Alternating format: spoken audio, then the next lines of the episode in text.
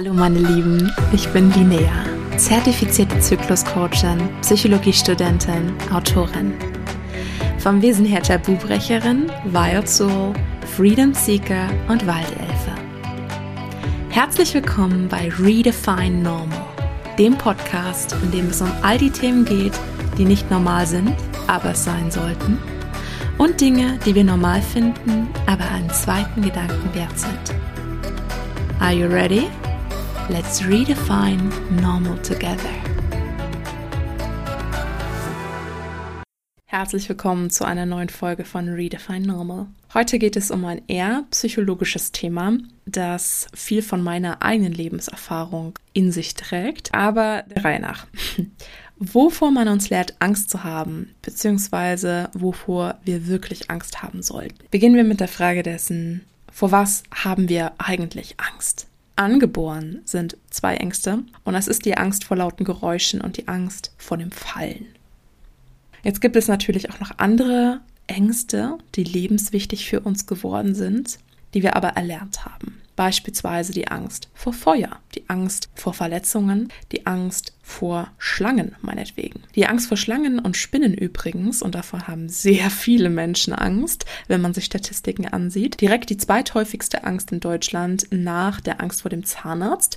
Ähm und warum ist das so häufig mit den Schlangen und Spinnen? Aufgrund der phylogenetischen Prädisposition die diese beiden Faktoren in unserem Leben einnehmen. Was bedeutet das? Phylogenetische Prädisposition. Es bedeutet, dass Schlangen und Spinnen schon für unsere Ahnen, unsere Ururahnen, für unsere Vorfahren vor Tausenden und Millionen von Jahren relevant waren.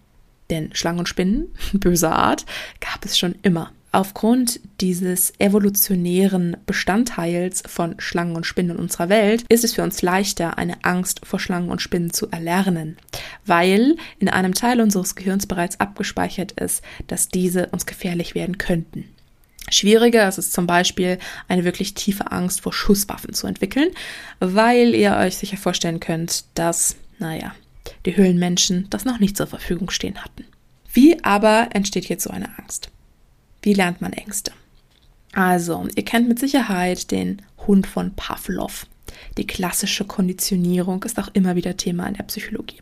In diesem Beispiel gibt es das Futter, das ist der unkonditionierte Reiz, und dann gibt es den Hund, der sabbert, beziehungsweise der Speichel produziert. Das ist die Reaktion, eine unkonditionierte Reaktion. Warum? Weil es einfach so ganz natürlich passiert, dass er diese Reaktion zeigt. Das ist vor der Konditionierung. Auch vor der Konditionierung nehmen wir einen zweiten Reiz, beispielsweise eine Glocke. Wir läuten die Glocke.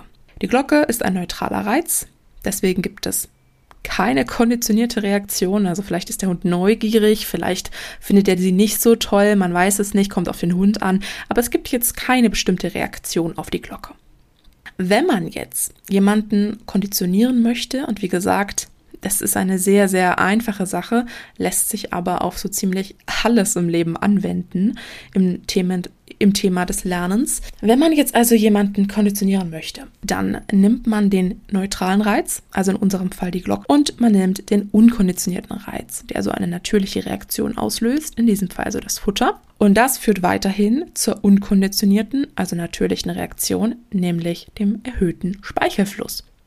In der Folge der Konditionierung reicht es dann aus, nur noch den neutralen Reiz, also die Glocke, zu bringen und der Hund hat einen erhöhten Speichelfluss. Das ist dann eine konditionierte Reaktion auf einen konditionierten Reiz, weil die Reaktion des Speichelflusses, die unkonditionierte Reaktion, nun auf einen anderen Reiz konditioniert wurde. Am Ende ist der Speichelfluss, der erhöhte Speichelfluss, also die konditionierte Reaktion. Und genau so im Übrigen lernen wir nicht nur, ja, wie man ein Musikinstrument spielt oder wie man läuft, nein, so lernt man auch Angst. Tatsächlich gibt es ein Zwei-Phasen-Modell der Angst, denn das ist ja erstmal nur die Entstehung von Angst, laut Maurer und Maurer in einem Zwei-Phasen-Modell. Am Anfang gibt es also diese klassische Konditionierung. Ich habe vor etwas Angst entwickelt. Ein anderes Beispiel der klassischen Konditionierung ist der kleine Albert. Der kleine Albert ist ein sehr beliebtes psychologisches Phänomen, welches mir immer wieder begegnet ist und welches ich immer heute noch gleich, gleichermaßen verstörend finde. Ich erkläre es euch kurz. Der kleine Albert bzw. The Little Albert Experiment ist ein psychologisches Experiment gewesen. Damals sollte die klassische Konditionierung, die wir ja gerade anhand von Pavlovs Hund gehört haben, auch bei Menschen belegt werden. Das bedeutet, dass auch Angstreaktionen erlernbar und generalisierbar sind. Damals hatte Watson, so hieß der zuständige Psychologe und mit seinen Assistenten, ein Kind namens Albert, deswegen auch kleiner Albert, genommen und versucht, Angst bei ihm auszulösen, welche sich dann auch hält. Man hatte ihm verschiedene Tiere präsentiert, dem kleinen Albert. Also man hatte ihm im ersten Mal in seinem Leben eine weiße Ratte gezeigt, einen Hund, einen Affen, ein Kaninchen, ähm, aber auch menschliche Masken mit und ohne Haare, verschiedene andere Reize noch dazu. Und das Kind hat dabei keine Furcht gezeigt, sondern neugierig nach den Dingen gegriffen, wie das halt ein kleines Kind so macht. Allerdings, logischerweise, hat das Kind Angst gezeigt, wenn es gehört hat, und das ist jetzt wieder der unkonditionierte Reiz, wie ein Hammer hinter ihm auf eine Eisenstange geschlagen wurde. Soweit ist das jetzt alles Teil der Vorstudie. Im eigentlichen Experiment hat man nun also Little Albert gesehen. Es gibt übrigens auch Videoaufzeichnungen davon. Und in diesem Experiment hat man Little Albert eine weiße Ratte gezeigt und gleichzeitig diesen lauten, für ihn furchteinflößenden Ton der Eisenstange hinter ihn erklingen lassen. Albert hat dann ja, eine kindliche Angstreaktion gezeigt, als er die Ratte gesehen hat, weil er die Ratte assoziiert hat mit diesem lauten Geräusch und mit dieser Angst vor allem. Und nach mehreren Wiederholungen, sieben an der Zahl, zeigt er bereits große Angstreaktionen beim Anblick der Ratte allein.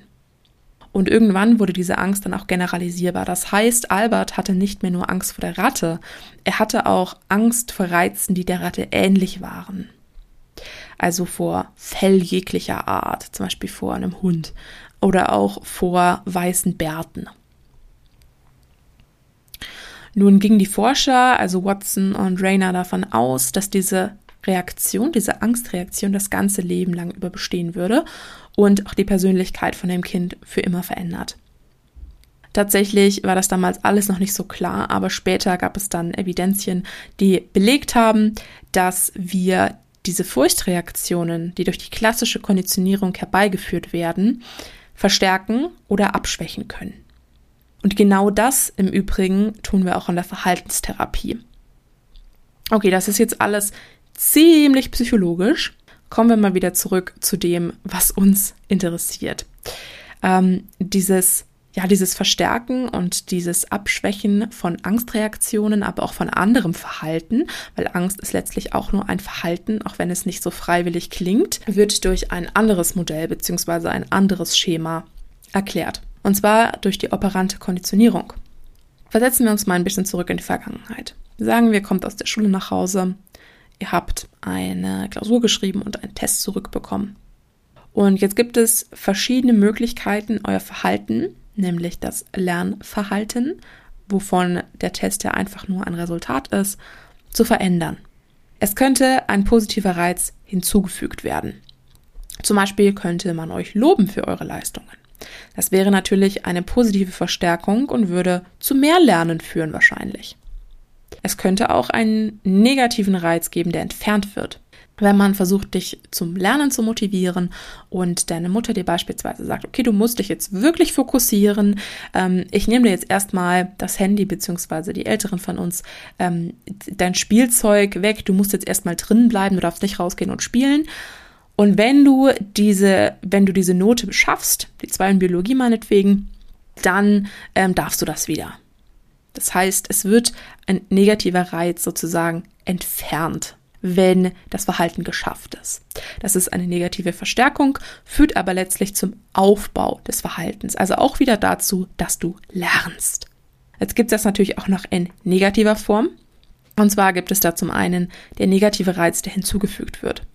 Also angenommen, du bekommst gar nicht die Note 2, sondern du bekommst die Note 5, dann wäre das eine Art positive Bestrafung. Das heißt, du hast danach ein schlechtes Gefühl und sagst, okay, ich reduziere das Verhalten, es bringt sowieso nichts, ich spiele dann lieber Computerspiele. Oder ein positiver Reiz wird entfernt. Dann wäre das Gegenteil der Fall. Also, wenn beispielsweise die Mutter, die vorher noch total motivierend war, sagen würde, wenn du die zwei in Biologie nicht schaffst, dann nehme ich dir für eine Woche deinen Computer weg also eine Entfernung von dem positiven Reiz Computer, was also eine negative Bestrafung wäre und dann auch zum Abbau des Verhaltens führen würde, sehr wahrscheinlich. Man hat sowieso lange festgestellt, dass Bestrafungen, wie sie oft noch üblich sind, lernpädagogisch gar nicht von Vorteil sind. Aber okay, warum erzähle ich das Ganze? Ich erzähle das Ganze deshalb, weil Ängste absolut veränderbar sind die Ängste, die du jetzt gerade hast, die Ängste, die du früher hattest, die Ängste, die du in Zukunft haben wirst. Und auch wenn diese Ängste so individuell sind, gibt es meiner Beobachtung nach einige Dinge, vor denen man uns gelehrt hat, Angst zu haben. Mit Mann meine ich die Gesellschaft, meine ich die Umwelt, meine ich den Kulturkreis. Und davon möchte ich jetzt erzählen, weil ich der Meinung bin, dass die Dinge, vor denen man uns gelehrt hat, Angst zu haben, eine große Diskrepanz zu den Dingen haben, vor denen wir wirklich Angst haben sollten. Wovor lehrte man uns Angst zu haben? Die ersten Sachen, die mir da einfallen, sind tatsächlich Fremde. Geh nicht mit Fremden mit, sprich nicht mit Fremden und so weiter. Ich will gar nicht dem gesunden Menschenverstand, dass man einem kleinen Kind diese Dinge einpläut, entgegenwirken. Überhaupt nicht. Auf jeden Fall ist es wichtig, auf sich zu achten. Auf jeden Fall ist es wichtig, seinem Kind diese Dinge beizubringen. Gar keine Frage. Es passieren viele Verbrechen. So. Aber gleichzeitig finde ich es wichtig, das Ganze als Vorsicht darzustellen und nicht als Angst, beziehungsweise in einem späteren Alter, wenn man selbst in der Lage ist, Situationen einzuschätzen, Menschen einzuschätzen, sich zu schützen. Menschen, die man nicht kennt, nicht als Gefahr einzustufen automatisch. Fremde tatsächlich können Menschen sein, die nur noch nicht deine Freunde sind. Und natürlich ist das eine große Sache des Kulturkreises, je nachdem, wie man mit Fremden umgeht, wie die Kultur Fremde sieht. Für mich persönlich sieht es so aus, als wenn wir zwar höflich sind zu Fremden, aber im ersten Moment die Sache immer suspekt finden und uns nicht wirklich für die Person interessieren, nicht wirklich darauf einlassen können. Ich persönlich habe in meinem Leben viele Erfahrungen mit Fremden gesammelt, die mich so unfassbar bereichert haben, eben weil ich teilweise auf unvernünftigen Wege, das muss ich zugeben, mich mit fremden Menschen beschäftigt habe. Auf sie zugegangen bin oder sie auf mich zugegangen sind. Und ich möchte gerne eine Story dazu jetzt teilen, aber erst einmal möchte ich sagen, woher mein großes Interesse an Fremden kommt. Vielleicht haben einige von euch Yes Theory verfolgt. Es ist eine Gruppe von internationalen Studenten gewesen auf YouTube, die gemeinsam ein Projekt gestartet haben, nämlich Yes Theory. Was sind das für Leute? Also das waren damals Studenten, die kamen aus die kamen aus Frankreich, aus Schweden, aus Ägypten, aus aller Herren Länder und sie waren gemeinsam und haben angefangen, YouTube zu machen. Erst mit einem Projekt, in dem es darum ging, jeden Tag etwas zu machen, was man noch nie gemacht hat, wovon man Angst hatte, aber später auch im viel, viel größeren Rahmen. Und in ihren Videos, jetzt gibt es ja ganz viele YouTuber, haben sie Dinge gemacht, die mich fasziniert haben. Damals schon, also ich glaube, das war 2016 oder so. 2015 vielleicht sogar, 2016 nennen. Und ähm, was haben sie gemacht? Sie haben solche Sachen gemacht mit Videotiteln wie wir sind mit veganen Donuts durch Beverly Hills gefahren und haben an den Millionärswillen geklingelt, um die Leute zu fragen, ob sie im Austausch für einen Donut uns nicht in ihren Pool springen lassen würden. Oder wir sind zu fremden Leuten nach Las Vegas gefahren und haben in ihrer Tür geklingelt und gefragt, ob wir bei ihnen nicht eine Party geben würden, könnten. Und mit wem? Mit lauter anderen Leuten von der Straße als Gästen, als Gäste. Oder wir sind rumgelaufen und haben den ersten Passanten gefragt, ob sie oder er nicht mit uns Bungee-Jumping machen wollen würde. Oder, oder, oder. The list goes on. So, also lauter crazy stories. Es ist auch das Prinzip von Random Act of Kindness for Strangers. Also zufällige Akte der Freundlichkeit für Fremde. Und ich möchte an dieser Stelle, wie gesagt, einige kurze Anekdoten teilen. Ich wünschte, ich hätte mehr Zeit. Ich sehe gerade schon, wir sind bei 20 Minuten. Okay. Als ich beispielsweise in Kanada war und auf dem Flug von Vancouver nach San Francisco, saß ich neben einer Dame, die war etwas älter, also älter als ich meine ich. Ich war damals 19, noch nicht ganz 19. Und sie, ja, sie hätte meine Mutter sein können. Und wir saßen da und wir unterhielten uns genau über diese Leute, über Yes Theory. Wir sprachen darüber, was ich denn in Kanada mache, was ich in San Francisco vorhabe, über ihr Leben, über mein Leben. Das ist so ein, ja, ich glaube, zweieinhalb Stunden Flug. da hat man sich einiges zu erzählen. Ähm, sie war auch so lieb, ein Bild vom Flugzeug aus für mich zu machen, weil mein Handy gerade nicht so funktionstüchtig war. Ja, wir tauschten E-Mail-Adressen aus und ich bat sie, mir das später zu schicken. Sie wusste, ich bin gerade am Backpacking, ich bin da eigentlich mehr so auf Besuchen in San Francisco. Ich möchte da, ähm, ja, ich möchte da einfach jemanden besuchen, eine schöne Zeit verbringen. Und keine zwei Tage später, ich war gerade in meinem Hostel, ich wollte gerade ins Bett gehen, habe ich eine E-Mail von besagter Frau bekommen. Und in dieser E-Mail schickte sie mir die Flugzeugfotos und ich freute mich einen Ast ab, weil ich, weil ich diesen Moment gerne in Erinnerung behalten wollte. Sie fragte mich, wie es mir denn so geht, und ich habe geantwortet in eine lange E-Mail, was ich so alles unternommen habe, was ich von San Francisco halte. Und sie hat mir daraufhin geantwortet, aber sie hat mir nicht einfach nur geantwortet. Sie hat mir, und das ähm, geht in Kanada tatsächlich, und das wusste ich auch vorher nicht, sie hat mir per E-Mail 200 Dollar geschickt. Mir, einer komplett fremden Person, mit der sie zwei Stunden geredet hatte. Einfach mit den Worten, Moment, hier habe ich es doch noch irgendwo. Enjoy and have fun. um, ähm, pass the kindness on one day. Also genieß die Stadt, hab Spaß und consider it as a random act of kindness. Don't worry about anything. Und es ist, es hat mich im ersten Moment in meiner Konditionierung, in meiner Welt, war ich so wie, darf ich das überhaupt annehmen? Das ist doch nicht real. Das kann doch nicht echt sein. Und dann, darf ich das überhaupt annehmen? Und dann musste ich einfach nur weinen. Weil ich hatte nicht davon erzählt, aber natürlich, wie fast jeder Backpacker, war ich in dem Moment in einer nicht so nieten finanziellen Situation, aber viel, viel mehr noch hatte mich dieser Akt an sich getroffen weil es für mich völlig unvorstellbar war, dass so etwas passieren könnte. Und für sie war das offenbar auch nicht normal in dem Sinne. sie hat auch gemeint, sie macht das zum ersten Mal und so, aber sie war so inspiriert von dem, was ich erzählt habe, von dieser ganzen Philosophie, dass sie sofort Teil davon geworden ist. Es hat mir einfach das Herz erwärmt. Diese, dieses Verhalten an sich nicht das Geld dahinter. Es hätten auch 50 Dollar sein können, es hätten auch 20 sein können, sondern einfach der Fakt, dass das jemand so macht. Und das ist nur eine Geschichte. ähm, tatsächlich sind mir derlei Dinge mehrfach auf meinen Reisen passiert.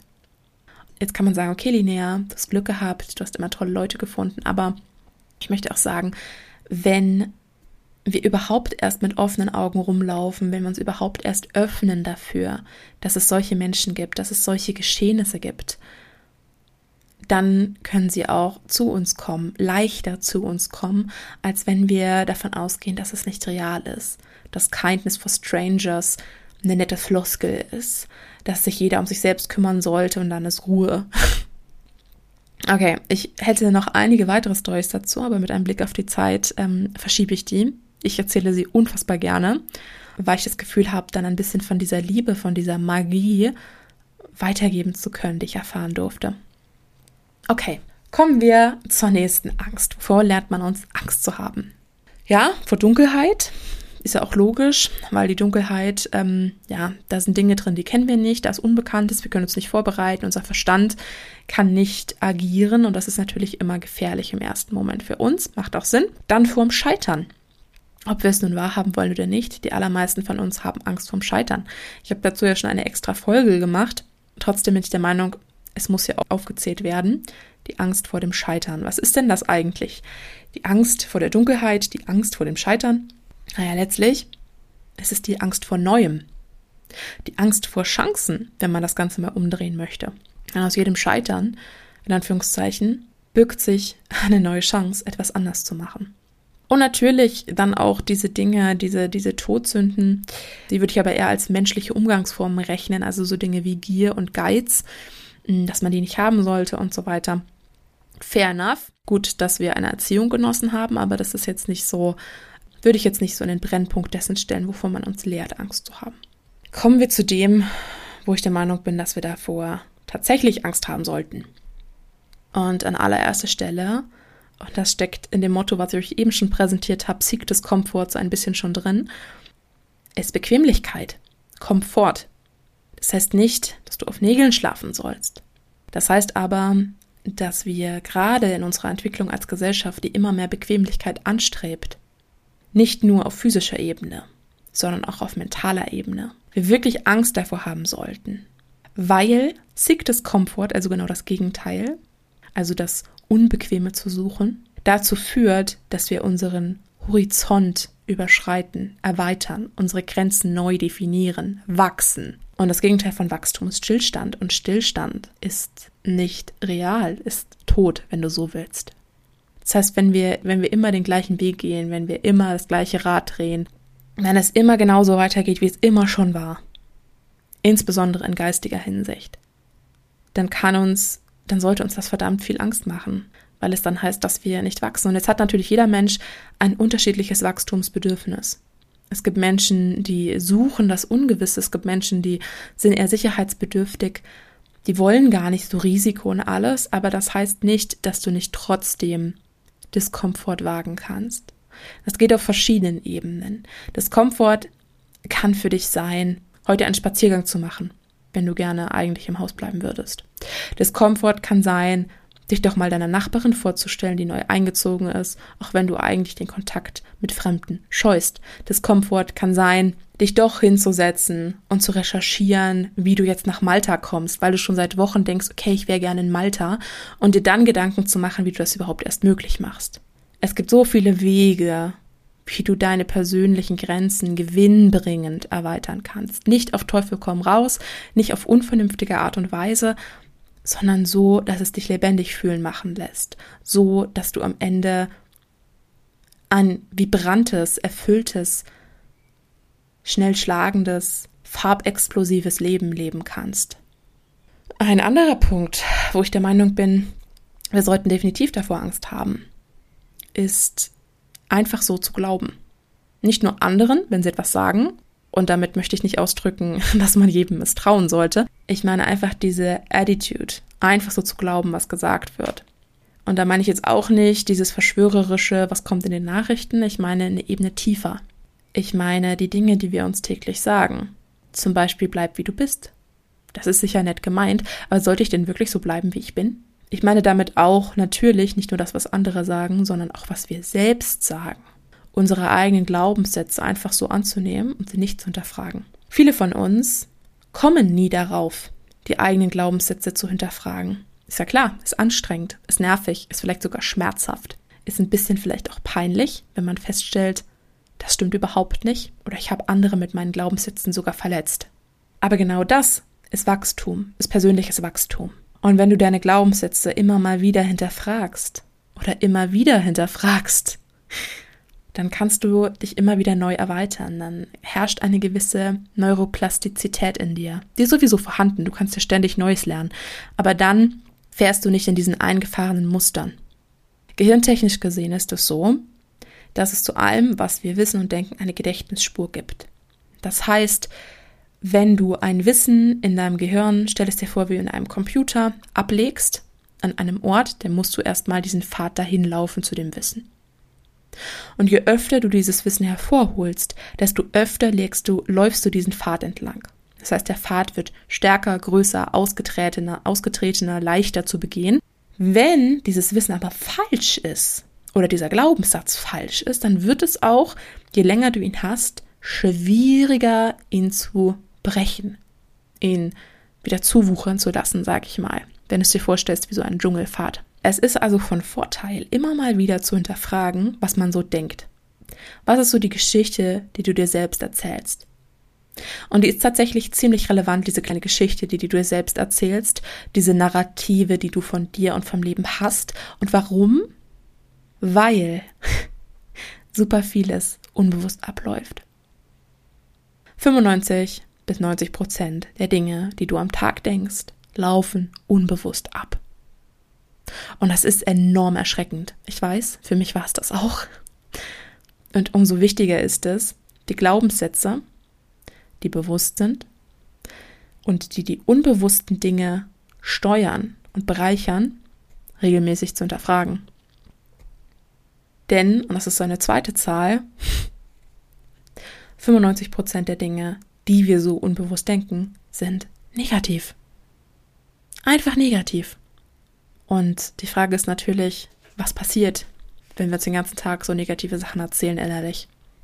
Das muss ich jetzt nicht weiter ausführen, das ist jetzt ja auch keine negative Folge in dem Sinne. Ich möchte dir nur bewusst machen, warum es so wichtig ist. Warum es so wichtig ist für nicht nur dein, ja, deine Entwicklung, sondern auch für deine Beziehung zu dir selbst und zu anderen. Ein anderer Punkt, der vorletzte, wo ich der Meinung bin, dafür sollte man wirklich Angst haben, ist es, nur das zu tun, was andere von uns erwarten. Das ist ein bisschen stärker gewesen in den vorherigen Situationen, früher insbesondere mit dem Beruf. Also es war völlig klar, die Kinder machen das, was die Eltern sich vorstellen, ist aber teilweise, wie ich beobachten durfte, in einigen insbesondere elitengeprägten Familien heute noch der Fall. Ähm, und ich möchte dazu sagen, natürlich kann man das nicht verallgemeinern. Jede Situation ist anders, jeder Mensch hat ein anderes Leben und gleichzeitig leben die allermeisten von uns die hier in Deutschland, Österreich oder der Schweiz sind. Ein verdammt privilegiertes Leben. Ich meine damit, dass wir nicht nur die Dinge haben, die wir zum Leben brauchen.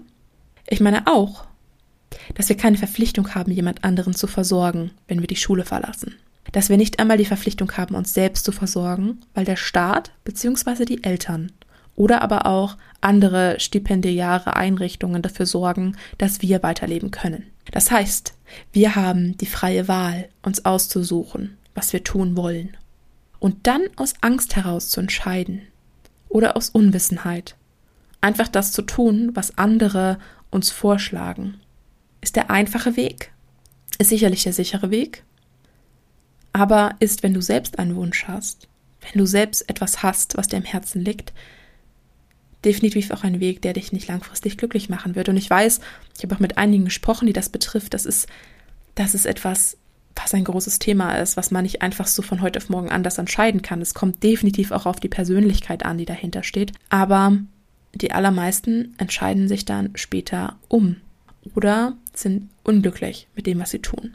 Und ich will damit gar keine negative Prophezeiung für dich eröffnen, solltest du in dieser Lage sein. Ich möchte dir nur sagen, es gibt nur deinen Weg, weil nur du deinen Weg gehen kannst, kannst auch nur du wissen, was der richtige Weg für dich ist. Und du kannst natürlich anderen zuhören, wenn sie dir Ratschläge geben über dein Leben, aber sie können niemals genauso gut wissen, welcher Weg der richtige für dich ist, wie du es kannst.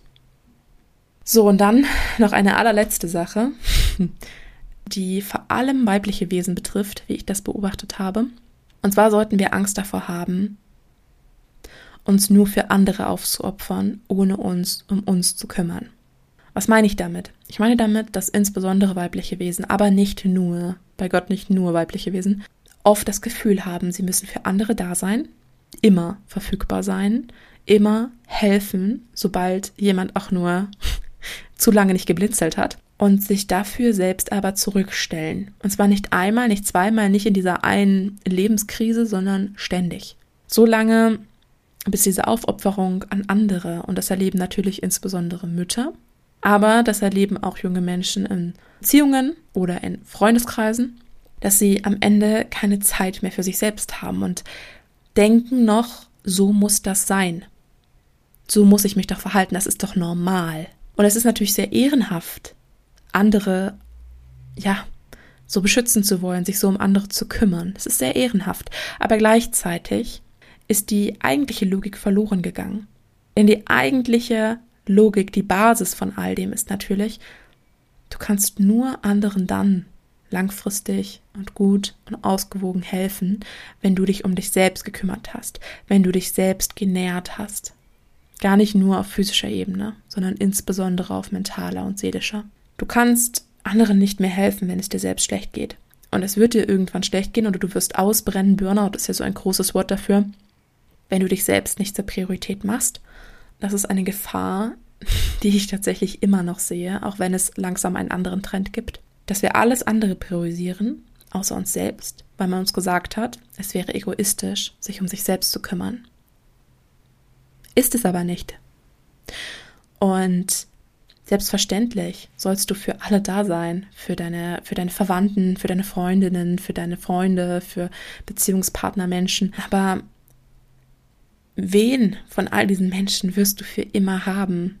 Es, es gleitet ein bisschen ab in dieses ähm, ja, verträumte Klischee, aber es ist wahr. Wen von all diesen Menschen wirst du denn für immer in Anführungszeichen betreuen dürfen? Darauf gibt es nur eine Antwort. Und aus diesem Grund solltest du dich mit dieser Person ganz besonders gut stellen. Ja, also als eine ganze Menge. Ich hoffe, du konntest einige Impulse für dich mitnehmen. Und lass mich gern wissen, wovor du Angst hast.